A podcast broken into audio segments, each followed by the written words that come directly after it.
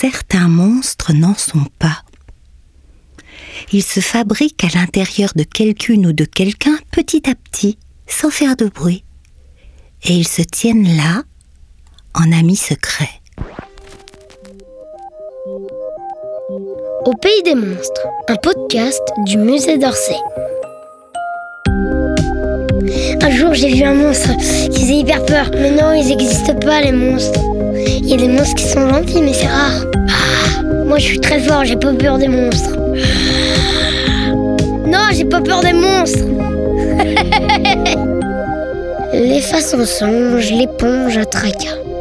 Une histoire inspirée par les sculptures de Léopold Chauveau. Oh, mais il est tout petit ce monstre. Il est bizarre, il a des yeux allongés.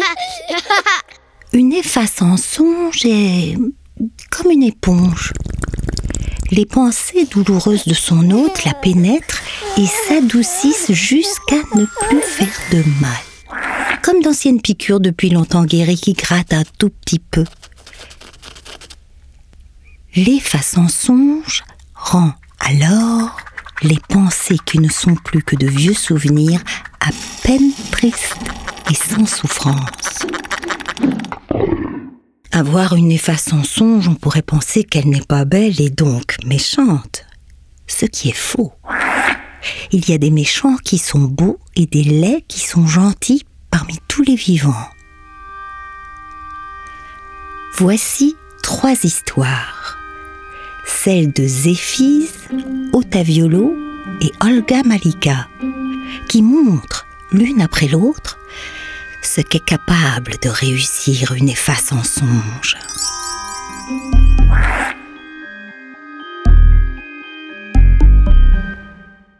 Une petite fille qui s'appelait donc Zéphise avait perdu son doudou sur une aire de repos de l'autoroute A28 entre Tours et Le Mans.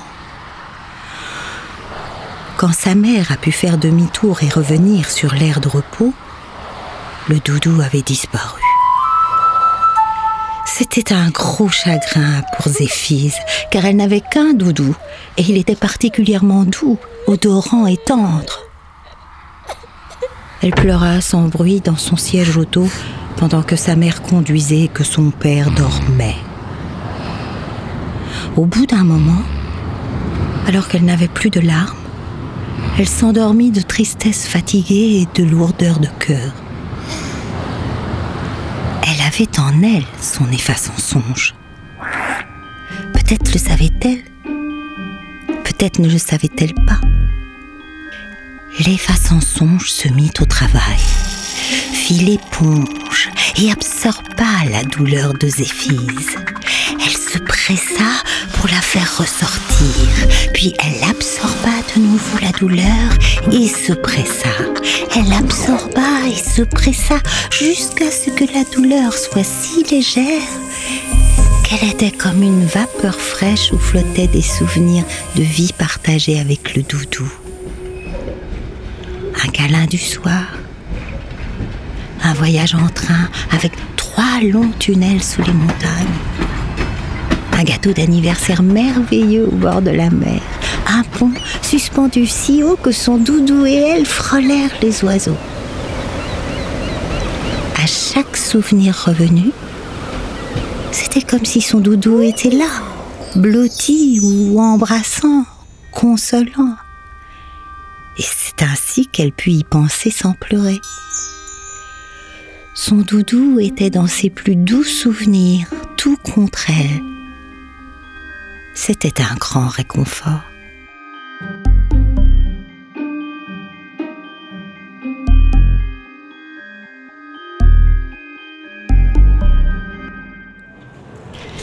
Une toute autre histoire arriva à Otaviolo et son chat amateur de draps repassés.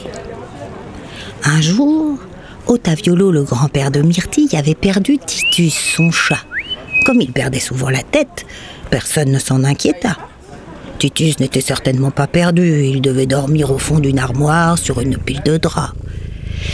Pourtant, Otaviolo était soucieux et triste, et tellement triste qu'il donnait envie de pleurer à tous les gens qu'il croisait. Et il en croisait beaucoup puisqu'il cherchait son chat partout. Heureusement, il avait son efface en songe en lui qui le connaissait bien. Elle était en lui depuis 64 ans. Depuis qu'il avait perdu sa première dent de lait, il avait alors 6 ans. L'efface en songe avait poussé en lui comme un mini potiron et fait l'éponge pour absorber sa tristesse et lui rendre son émotion toute calme et apaisée. Elle lui avait rappelé des souvenirs agréables de sa dent. Quand elle avait croqué une pomme rouge et juteuse, quand elle avait mordu dans un flanc à la vanille tout mou, quand elle avait commencé à remuer et qu'il la titillait avec le bout de sa langue. Donc, ce jour-là, Otaviolo avait perdu son chat. L'efface en songe fit l'éponge comme de coutume, et elle fit entendre à Otaviolo 1437 miaulements différents de son chat et bien d'autres. Otaviolo se sentit en une demi-heure et 47 secondes rassuré, et même calmé. C'était une bonne chose car il était très émotif. Quand il retrouva le soir Titus sur une pile de draps bien repassée dans son armoire, il ne tomba pas dans les pommes.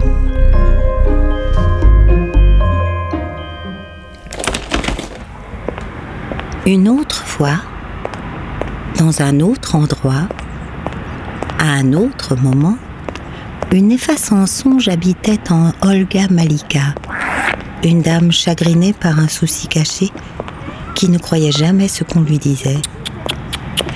C'était une situation difficile puisque Olga Malika ne savait pas ce qui la chagrinait et qu'en plus, elle ne croyait pas ce qu'on lui disait.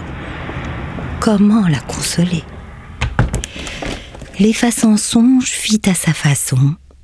Elle se remplit du chagrin d'Olga Malika, se pressa pour s'en vider, se remplit à nouveau, et ainsi de suite pour le rendre fluide et caressant par petites touches légères.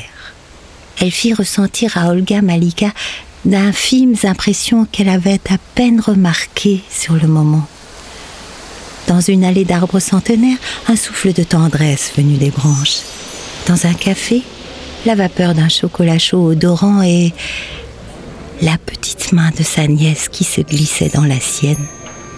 Le brillant d'une tartelette aux fraises mettant l'eau à la bouche, toutes choses minuscules qui font se sentir vivante, importante, présente. Et qui, au bout du compte, si on croit un arbre, font qu'on peut croire des paroles amies. Ainsi font les effaces en songe. Elles épongent et effacent les douleurs de celles et ceux chez qui elles logent, dans le silence et la tendresse.